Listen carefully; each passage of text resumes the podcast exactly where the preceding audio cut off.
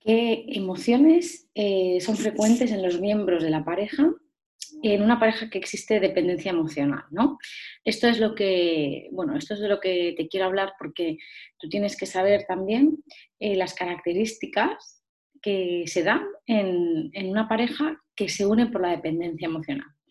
Bien, pues respecto a la persona que sufre la dependencia emocional, suelen ser habituales sentimientos como el miedo, eh, sobre todo ante la posibilidad de perder a la pareja, la culpa o la vergüenza, ¿vale? Sobre todo la vergüenza por aceptar un trato que puede ir en contra de, tus valores o por realizar determinadas conductas para llamar la atención o, por, eh, o para no perder a tu pareja y que pueden estar, pues que eh, no están alineadas con lo que tú eres, ¿no?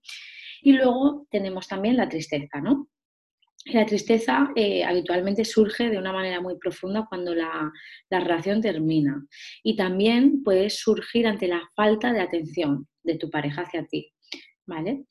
Eh, entonces, eh, normalmente las personas que sufren dependencia emocional se preguntan siempre, ¿pero por qué los hombres no me quieren o no se quedan conmigo?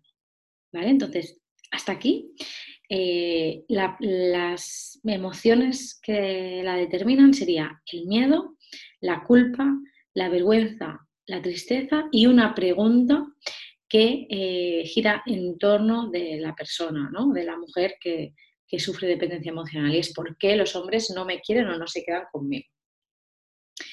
Luego también es muy probable que aparezca ansiedad, ¿no? O sea, una ansiedad continuada en el tiempo, porque claro, si tú te preguntas, si tú tienes estas emociones y luego te preguntas, ¿no? El por qué o te sientes que no eres eh, querible, em, pues tú te vas a sentir siempre en constante amenaza de que tu pareja te deje o mm, también vas a sentir muchísimas emociones negativas.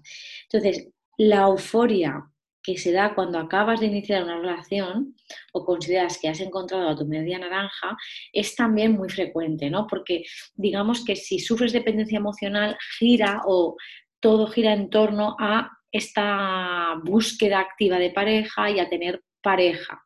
Luego, por otra parte, la pareja de la persona con dependencia emocional, es decir, si tú sufres dependencia emocional, tu pareja puede tener sentimientos de agobio, ¿no?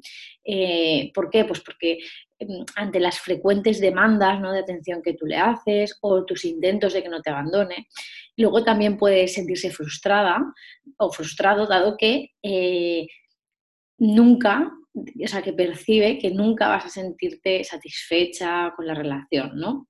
Por más atención que preste. Esas dos emociones eh, en la pareja de la persona dependiente, es decir, el agobio y la frustración, finalmente pueden llevar realmente a que la persona te rechace y es lo que se conocería como la profecía autocumplida.